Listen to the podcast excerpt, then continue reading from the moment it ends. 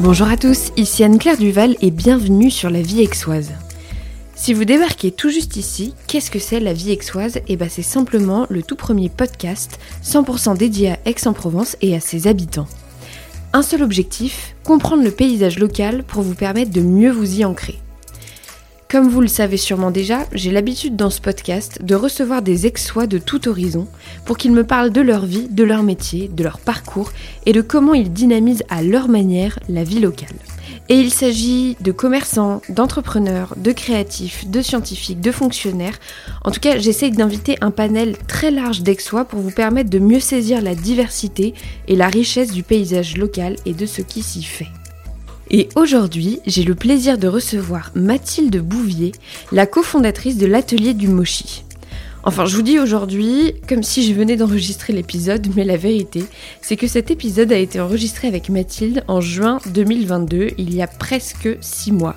Il y a donc quelques éléments que je mettrai à jour rapidement à la fin de l'épisode. Mais revenons à Mathilde et à l'atelier du Mochi. L'atelier du mochi, c'est la double passion en fait de Mathilde, d'un côté pour la pâtisserie et de l'autre pour le Japon, puisque le mochi n'est ni plus ni moins qu'une euh, pâtisserie japonaise. Après un voyage au Japon qui sera un vrai déclic, Mathilde et son compagnon Joris décident d'importer le mochi à Aix-en-Provence. S'ensuit une aventure entrepreneuriale digne d'un film. Mathilde fait des pieds et des mains pour pouvoir aller se former au Japon dans la pure tradition nippone du mochi. Joris importe tant bien que mal de Chine les machines et le matériel pour réaliser les pâtisseries. Ils font le tour des banques pour trouver des financements. Ils réalisent plusieurs études de marché. Bref, ils se donnent à fond. Et tout cela en pleine période de Covid, puisque l'atelier du Mochi ouvrira en 2020. C'est alors avec beaucoup de simplicité et une grande dose d'énergie, vous verrez, que le jour dernier, Mathilde m'a raconté leur histoire. Et qui dit enregistrement en juin dit enregistrement par de fortes chaleurs à Aix-en-Provence. Et on a enregistré avec Mathilde dans la cave de l'atelier du Mochi. Il y avait un ventilateur que vous entendrez sûrement en arrière, euh, on va dire en fond d'épisode. Et oui, pas de climatisation. Mathilde vous expliquera pourquoi dans l'épisode, car vous verrez c'est assez important pour le Mochi. Sans plus attendre, je laisse place à ma conversation avec Mathilde Bouvier. C'est parti.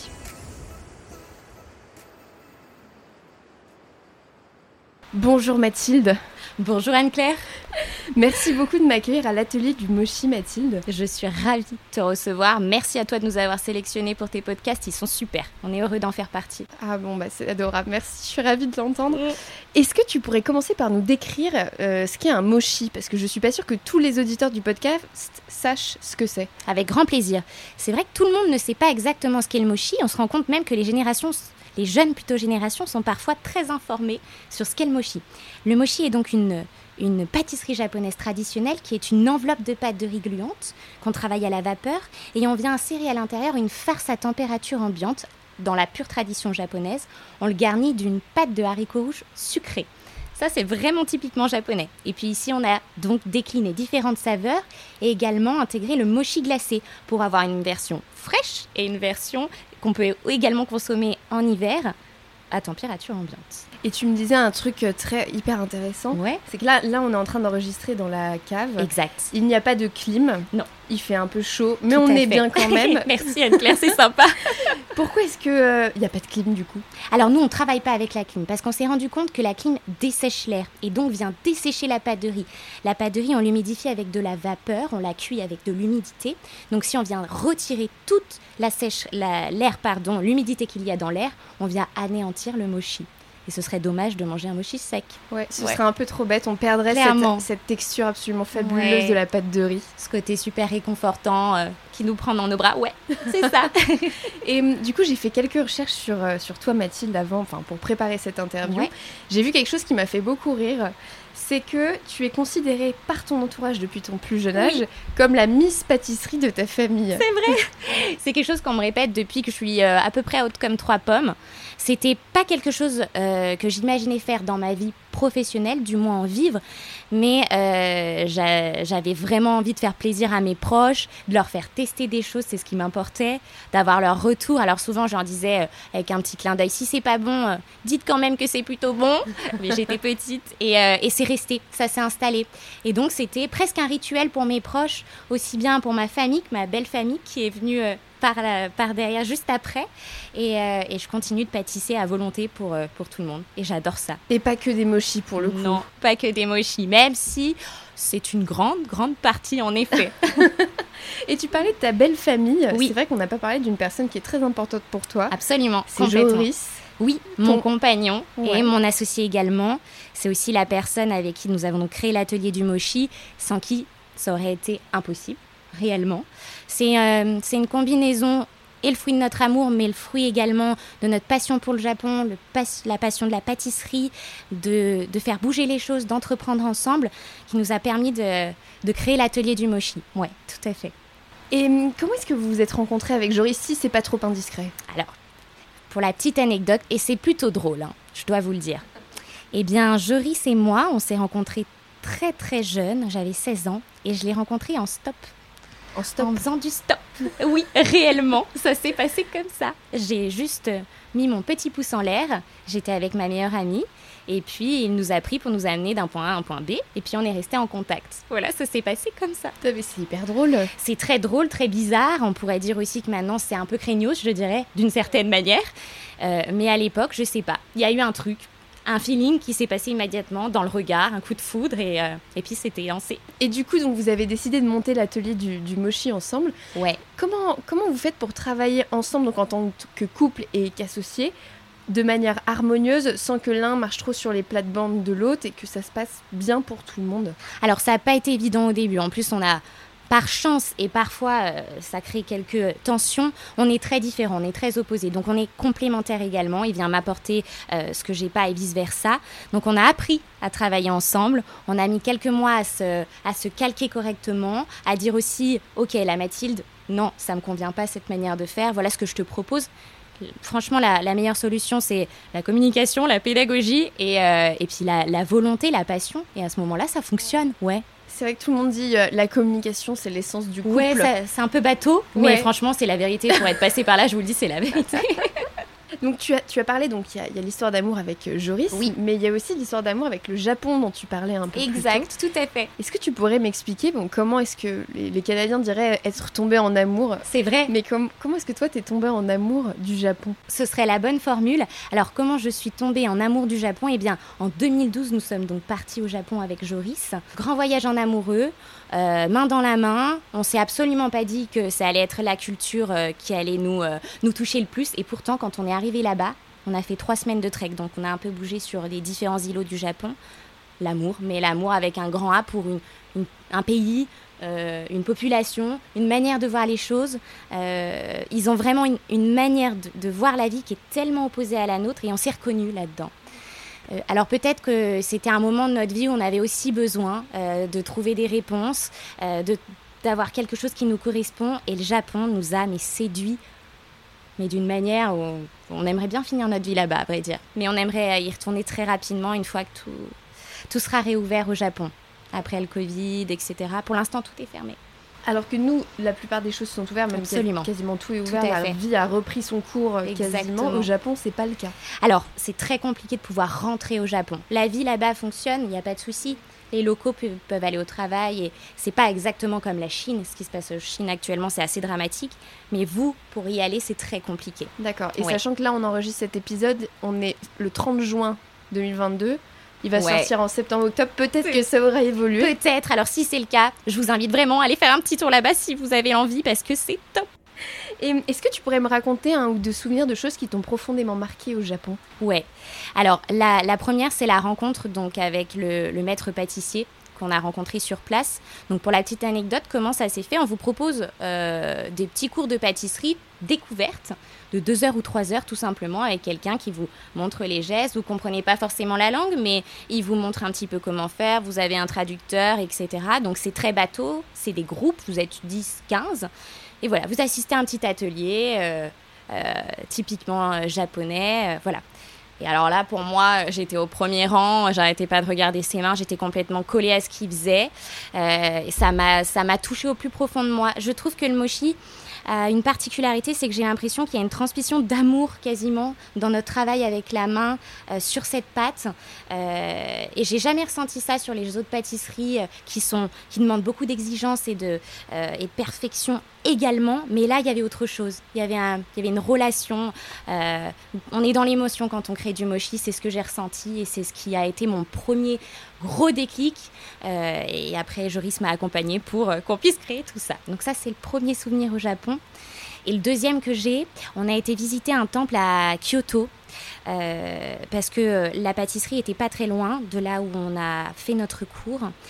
Et j'ai vu euh, euh, c'était des jeunes femmes, elles étaient habillées de manière très traditionnelle, dans le silence, elles avançaient de manière groupée.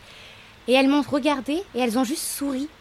C'est des choses, j'aurais du mal à vous l'expliquer, parce qu'on ne parle pas la même langue, on se comprend absolument pas, on a des cultures vraiment différentes, mais dans le regard, il y a quelque chose qui se fait et ça vous touche au plus profond de vous et ça reste. Et vous rentrez en France en vous disant Waouh, tu devais avoir 7 ou 8 ans, je me souviens de toi, et ce que tu m'as envoyé avec tes yeux et le sourire que tu m'as fait, c'est gravé à vie. J'espère que j'ai pu lui transmettre ce qu'elle m'a transmis à ce moment-là.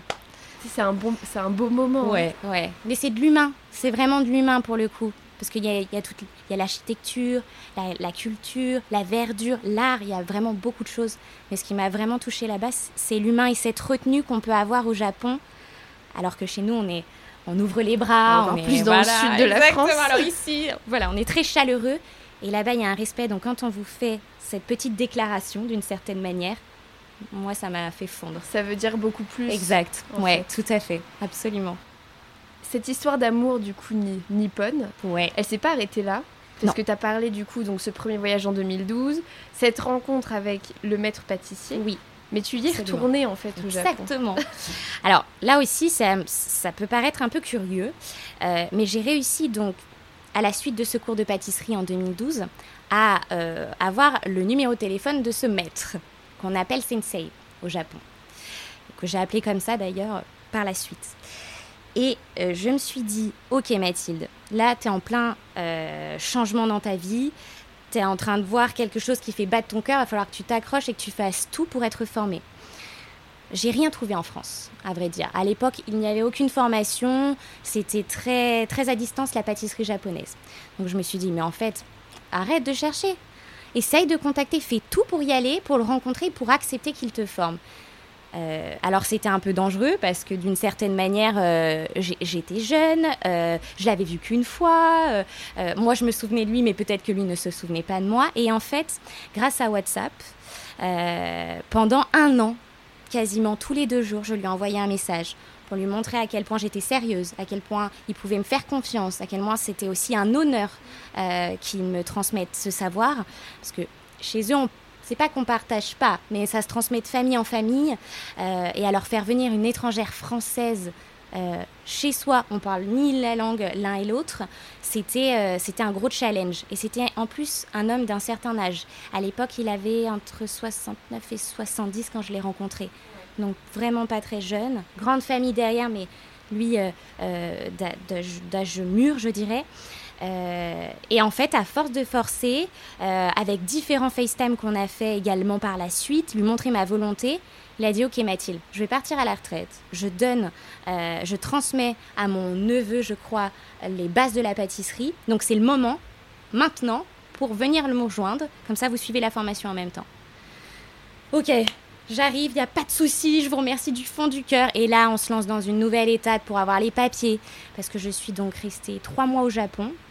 Je n'étais pas étudiante, euh, donc je n'avais pas de visa d'étudiante, c'était pas du tourisme également, donc ça a été très très compliqué d'essayer d'avoir euh, le visa pour pouvoir partir.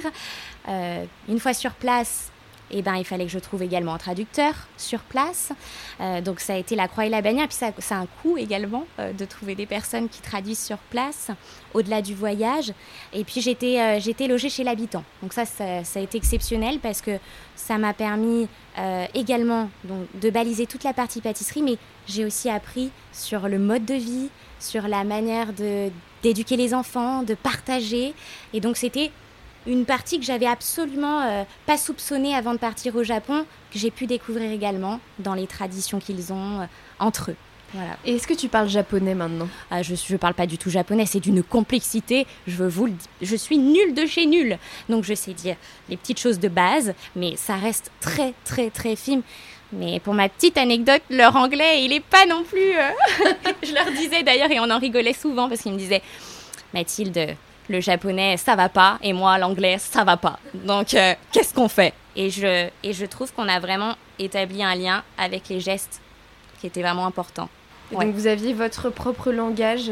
Au-delà de petits traducteurs qui de temps en temps me disaient ça, c'est dire droite, gauche, mets ta main comme ceci, comme ce, voilà, pour comprendre. Mais autrement, c'était dans la manière de faire et le geste, oui, absolument. On, va parler un peu, si tu le veux bien, de l'atelier du Moshi, donc ton projet et celui de Joris. Oui. Comment est-ce qu'il est né, ce projet? On est donc rentré de ce voyage, je suis partie me former euh, à la suite au Japon. C'était pas encore le moment de la naissance de l'atelier du Moshi. On était tous les deux dans des postes respectifs, dans des secteurs d'activité très différents, lui le commerce, moi la partie marketing. Et on était à un moment de notre vie où on se posait vraiment beaucoup de questions sur le sens de notre vie. Puis il est arrivé un drame, comme il arrive des drames parfois dans la vie. J'ai perdu mon père euh, et ça a vraiment changé entièrement la vision de la vie qu'on avait. On s'est rendu compte que il fallait vivre pour nous, par plaisir, pas forcément pour gagner beaucoup d'argent, mais en tout cas pour être heureux, vivre sainement. Euh, et donc ça a été un choix de vie. Et c'est à ce moment-là que Joris euh, m'a accompagnée en me disant j'ai confiance, ok, on va y aller, Matt. même si on galère, même si on, on mange quasiment pas, que c'est très compliqué, on va y aller. Et euh, j'ai eu la chance d'être euh, d'être portée par mon compagnon là-dedans parce que à la sortie du deuil, il a fallu donc mettre en place euh, tout ce qui a suivi pour la création d'une société, ce qui n'est pas facile finalement quand on, est très novice dans ces secteurs-là, dans ce domaine-là. et d'être deux, ça a, été, notre force. Et donc c'est comme ça qu'on a commencé à, à rêver, à adorer notre idée d'atelier du Moshi, et puis euh, ensuite le financement, euh, euh, les fonds donc en propre à, trouver, les machines, les équipements, les produits. Voilà, donc on a monté ce projet, on a mis à peu près six ans grosso modo pour le construire de manière carrée et le présenter à des établissements bancaires avec tous les éléments justement parce qu'on avait une grande crainte, c'est que sur un nouveau produit comme le mochi, étant donné qu'il y a très peu d'acteurs, y en avait peu à l'époque, on s'est dit ça va être compliqué que les banques saisissent l'intérêt de ce produit. Et ça n'a pas manqué. On a fait plus d'une dizaine d'établissements bancaires, pour être honnête avec vous, avant d'être financé, de tomber sur un banquier qui nous a dit mais j'ai vécu au Japon, le potentiel de ce produit, j'y crois, mais surtout, merci de m'avoir ramené des pâtisseries, je viens de les, déguster, et en effet, je pense que vous avez le potentiel de le faire. Et il nous a accompagnés dans la suite pour ça. Mais ça a été euh, la croix et la bannière, ouais. Alors, on en parlait juste avant, en off, avant de commencer à enregistrer. Vous avez ouvert à Aix-en-Provence. Ouais. Pourquoi à Aix et pas dans une ville comme Marseille qui brasse plus de flux et qui, quelque part, est finalement peut-être plus intéressante pour un commerce? Alors, il faut savoir qu'à l'origine, je suis lyonnaise. Ok. Voilà, Joris, Joris est stéphanois de base, puis il a emménagé dans le sud. Et puis on a fait notre, notre vie ici. Euh, donc j'avais à cœur de retrouver une petite, un petit Lyon ou un petit Paris d'une certaine manière. Et je trouve qu'Aix-en-Provence se prête beaucoup à cette, similitude, si je puis dire. Au vu de la clientèle qui a une ouverture d'esprit euh, très agréable, qui se laisse tenter par des choses, euh, c'est aussi petit. Donc finalement, d'une certaine manière, les choses sont centrées et regroupées. Et puis pour finir, on a fait aussi une grosse étude de marché sur notre produit. On a interrogé plus de 1500 Aixois, on a fait la même chose sur Marseille euh, et on s'est rendu compte que finalement pour nous euh, et pour le projet, c'était plus approprié que ce soit sur Aix-en-Provence. Donc ça a été étudié, on a mis à peu près un an hein, pour définir euh, également notre emplacement, comment on le voyait, définir les cibles, et, enfin voilà. Donc ça a mis un an et ça a été Aix pour mon plus grand bonheur. Et donc vous avez vraiment fait ça à fond, quoi. À fond. C'était pas au doigt mouillé, allez, ah on va voir comment ça se mm. passe. Non, non, on a mis euh, tout notre cœur, toute notre énergie, on a tout ce qu'on a pu faire nous-mêmes, on l'a fait. Euh, voilà, pas de compromis. On y va à bloc parce que c'est ce en quoi on croit. Et quand on croit et qu'on aime ce qu'on fait, mais ça change tout. Et, et justement, tu parlais de, du coup des, des banques, du dossier que vous avez Ouais. monté euh, avec les machines, etc. Oui. J'ai vu quelque part que euh, je crois que c'est Joris qui allait chercher en Chine ou non, au Japon. Alors lui, il a été en Chine. Il a été chercher les machines à mochi. Tout à Ou à fait. pâte, en tout cas. Exactement. Exactement, c'est tout à fait ça. Notamment pour le mochi glacé. Il s'avère que le mochi glacé, il est particulièrement dur à faire puisque la pâte de mochi gluante se travaille entre 30 et 40 degrés. 35 degrés environ. Donc c'est une pâte qui est extrêmement chaude. Et vous allez insérer une, glace, donc un produit négatif à l'intérieur. Donc cette machine, elle nous facilite la rentrée de la glace dans cette pâte chaude avant de le retravailler à la main et de le mettre en cellule pour qu'il puisse retomber en température. Donc on met pas un mochi juste au congélo. C'est pas comme ça que ça marche? C'est alors ça, ça pourrait se faire, mais ça prendrait des plombes et des plombes, et le résultat, je suis pas sûre qu'il serait bien au rendez-vous. Euh, donc ça nous a facilité, en tout cas, pour pouvoir ouvrir la boutique et être en capacité de proposer ces deux produits. C'était le choix qu'on a fait pour les glacer. Et c'est la grosse bête que tu vois là derrière. Elle fait 400 kilos. Ouais, c'est un truc énorme. Je t'avoue que pour la descente dans la cave, elle a été entièrement démontée et remontée, ça a été un cauchemar. Elle est arrivée par cargo, coincée à la douane. Enfin, vraiment, ça a été euh, la croix et la bannière pour qu'elle vienne donc de Shanghai, où Jo a été la sélectionnée, a rencontré les différentes euh, usines et boîtes qui proposaient des machines comme celle-ci. Euh, et voilà. Et ça a été un travail sur plusieurs années pour l'avoir, pour être sûr que ce soit celle-ci, pour la formation, euh, parce qu'on est tombé en plein Covid également au moment où on monte notre projet. Pratique. Ouais, Mais ouais, vous avez ouvert quand? C'est vrai que je ne l'ai pas demandé. On a ouvert en 2020. Donc juste après le Très premier. bon cru. Ouais, ah mais je... on a mis des années à le monter et on a choisi le meilleur moment. Ouais, entre deux confinements. Et donc avant, on était bloqué sur tous nos travaux, sur l'arrivage de notre matériel, etc. Ouais. Et comment est-ce que euh, du coup le mochi a été reçu par les Aixois? C'était quoi les réactions un peu des gens? Alors au début, c'était- ils étaient très troublés parce que la texture de cette pâte de riz moelleuse, on a vraiment cette sensation de douceur et, et de mollesse. Donc ça, ça a un côté presque relaxant quand on touche le mochi finalement à la main. Alors au début, ils étaient très curieux. Euh, on a une partie des Aixois qui nous disaient Ok, bon, j'en prends un, je teste, on verra. Et puis deux, trois jours après, ils revenaient. Ah ben j'ai adoré, merci. Et puis j'aimerais en prendre deux. Donc voilà, ça s'est fait comme ceci. Euh, et puis nous, on, leur- on- comme on adore ce qu'on fait, qu'on prend le temps de leur expliquer comment c'est fabriqué. euh, L'intérêt aussi, c'est que c'est juste en dessous de leurs pieds euh, et de leur dire surtout les retours, vous nous en faites. On progresse avec n'importe quel type de retour, qu'il soit positif ou négatif.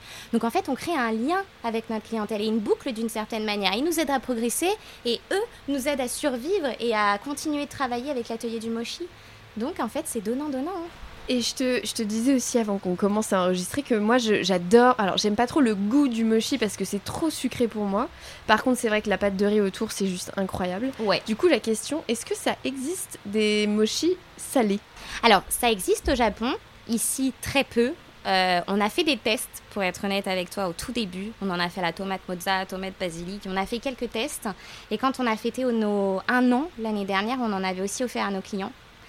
Ça n'a pas fonctionné. Ils ont pas trop aimé. Disons que euh, c'était trop particulier. Déjà, le daifuku, donc le, le daifuku mochi en sucré, c'était déjà une étape. Le daifuku, c'est quoi Donc le daifuku, c'est le traditionnel.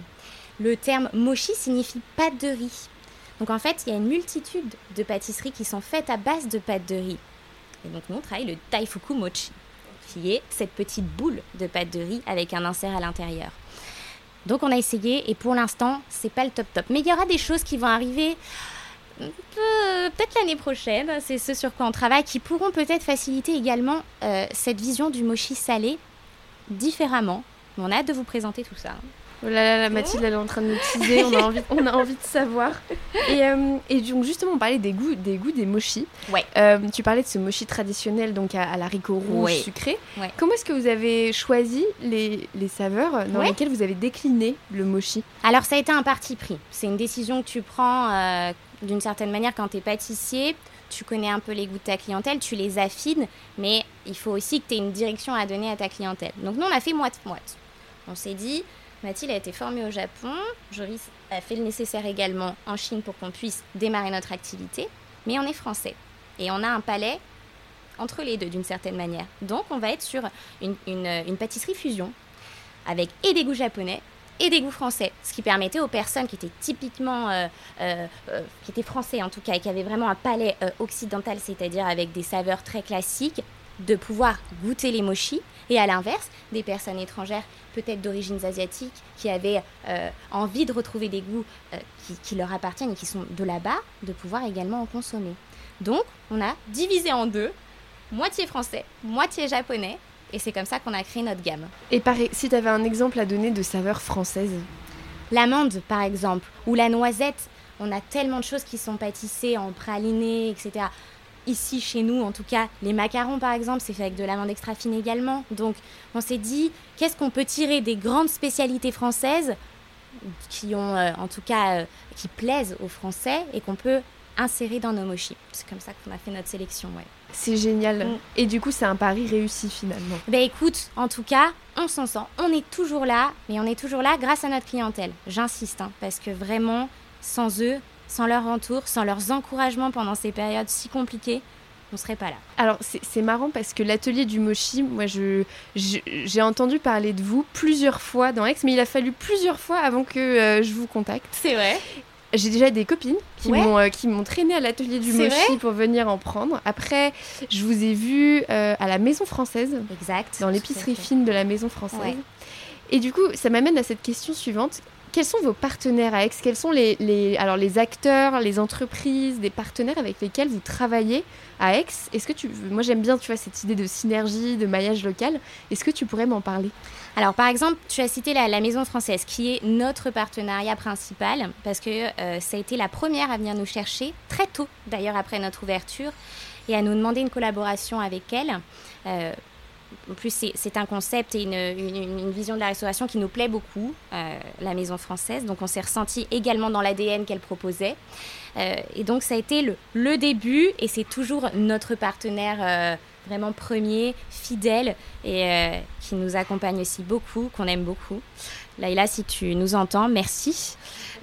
voilà, donc ça a démarré comme ça. Puis ensuite, on a eu beaucoup de, on a eu des restaurateurs qui sont venus nous solliciter. Et en fait, on s'est rendu compte qu'on n'était pas en capacité de produire en énorme quantité. Euh, et on s'est aussi rendu compte que décevoir des entreprises parce qu'on ne pouvait pas euh, les fournir en quantité demandée, c'était pas possible non plus. Donc, on a, dans, dans ce cas-là, on a décidé qu'on ne travaillerait pas avec des professionnels partout parce qu'on ne pourrait pas les fournir. On choisit, on sélectionne les personnes avec qui on veut travailler, mais on aime ce côté de pâtisserie traditionnelle où les gens se déplacent, viennent euh, et d'échanger avec eux. Euh, voilà, donc on, est, on est là-dessus parce qu'on est tout petit, tout petit, tout petit et qu'on a une capacité euh, bah, très humaine pour le coup avec nos, deux mains et notre petite équipe. Et donc du coup, c'est le choix qu'on a fait pour l'instant, en tout cas, de ne pas diversifier la production et d'être partout. Ah bah bien sûr, mais non mais vous pouvez pas de toute façon. c'est pas possible. Non non non. Tu vois, c'est pas possible. Non non non.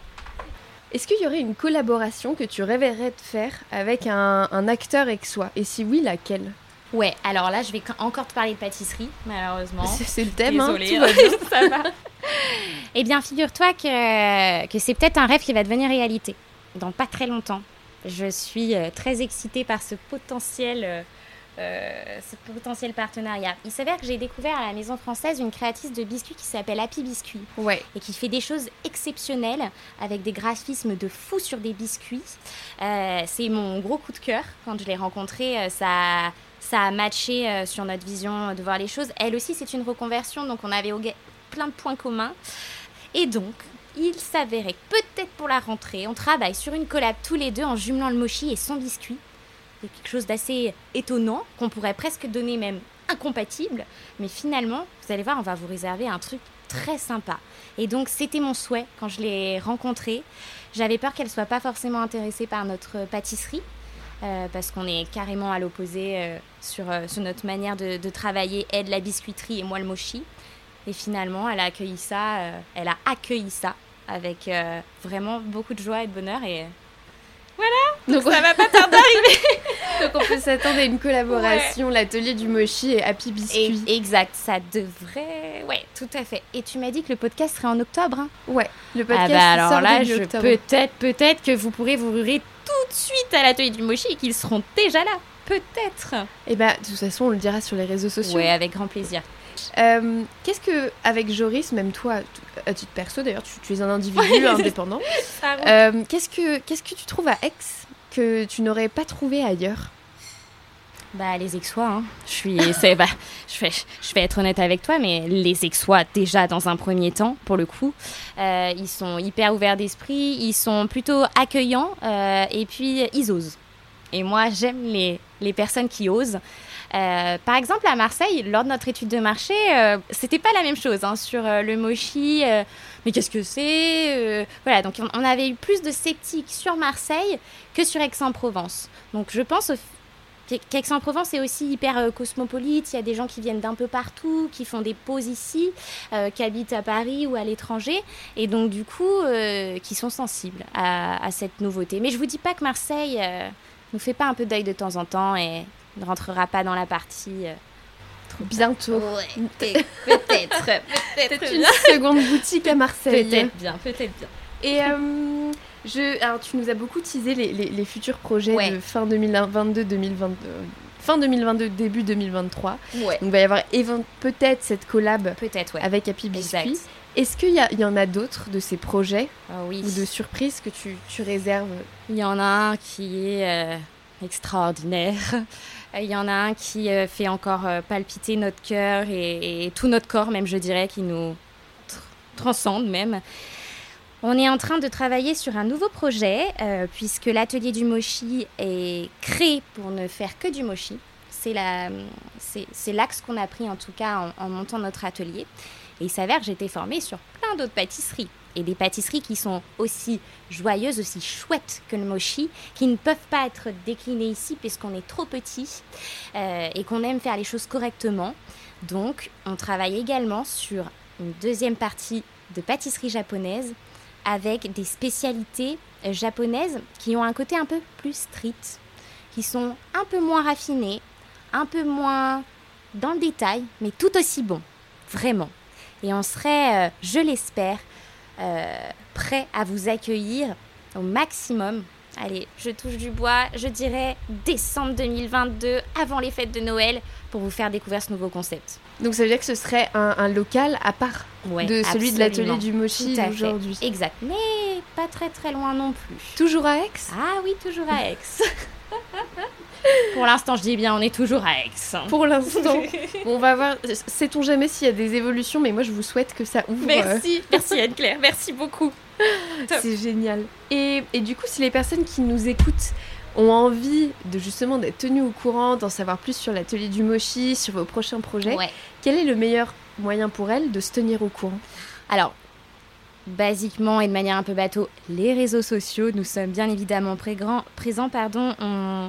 On, les alimente tous les jours en, essayant de, créer des visuels et des contenus euh, qui, leur plaisent, qui font sens, qui leur montrent aussi comment ils peuvent présenter leur douceur si jamais ils reçoivent des convives. Vraiment de, l'alimenter et de donner de l'info. Donc les réseaux sociaux, bien évidemment. Mais également de venir nous voir. On est là tous les deux, tous les jours, euh, ici ou à la vente en haut ou à la production en bas et on, adore discuter avec les gens. Donc n'hésitez pas à nous demander, Mathilde, à demander Joris, même Floriane, elle est c'est plus qu'une vendeuse, c'est aussi une amie et, euh, et, elle est à fond avec nous dans tout ce qui se passe. Donc venez nous voir et posez des questions. C'est là qu'on crée du lien et que et que ça se met en place. J'espère que vous avez entendu. Voilà. Ouais. Bon Mathilde, merci beaucoup. Merci pour, à pour ton énergie, ta bonne humeur, ta passion pour le mochi. Moi j'ai hâte de se voir comment ça va se profiler euh, cette fin d'année pour vous. Merci beaucoup. Merci. Et puis on, se tiendra au courant et puis on se reverra très vite, je avec, pense. Avec grand plaisir. Merci à toi encore de nous avoir euh, fait l'honneur de pouvoir parler à ton micro et d'échanger avec toi, nous faire entendre aussi par ton public et tes éditeurs. Merci beaucoup. Et on va remercier Leïla parce que c'est elle, euh, Leïla de la Maison Française, Qui, a fait qu'on s'est rencontrés. Donc merci Tout Merci Leïla. On vous fait un gros big up. bon Mathilde, à très bientôt. À bientôt Anne-Claire. Merci beaucoup. Salut. Salut. Les amis, c'est la fin de cet épisode. Merci mille fois d'être restés avec nous jusqu'au bout. Je vous confirme que la nouvelle boutique de l'atelier du Mochi est en préparation dans le centre historique rue Paul Bert, à quelques mètres seulement de la première boutique. Vous pouvez suivre l'atelier du Mochi sur Instagram pour être tenu au courant de l'ouverture. Quant à moi, je vous donne rendez-vous la semaine prochaine pour un épisode un peu particulier. D'ici là, portez-vous bien et bonne semaine.